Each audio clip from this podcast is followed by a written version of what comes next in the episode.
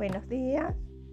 Hoy quisiera comentarles eh, un artículo sobre la legítima, que es una institución muy importante en el derecho sucesoral, en la cual eh, podemos definir cuáles son los bienes que van a heredar el círculo más cercano al causante, es decir, sus descendientes, ascendientes y su cónyuge no separado legalmente de bienes.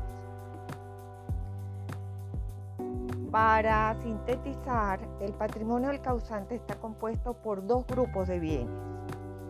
Un grupo de bienes que está reservado a los descendientes, ascendientes y al cónyuge sobreviviente no separado legalmente de bienes que constituyen la legítima, este grupo de bienes, y un segundo grupo de bienes que forma parte de la cuota disponible que el causante puede disponer en base a su voluntad.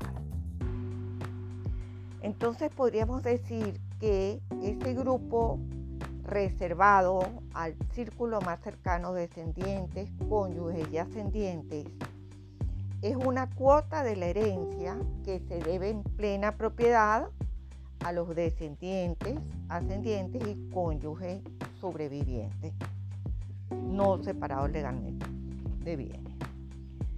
Entonces, la legítima viene a constituir un límite, una restricción de fondo al ejercicio del derecho de testar a la voluntad del causante y una imposibilidad de poder desheredar a ese círculo más cercano.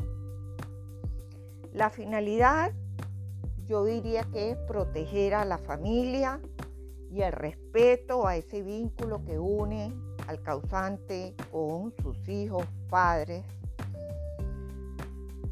y cónyuge y a ese sentimiento que debe existir entre unos y otros.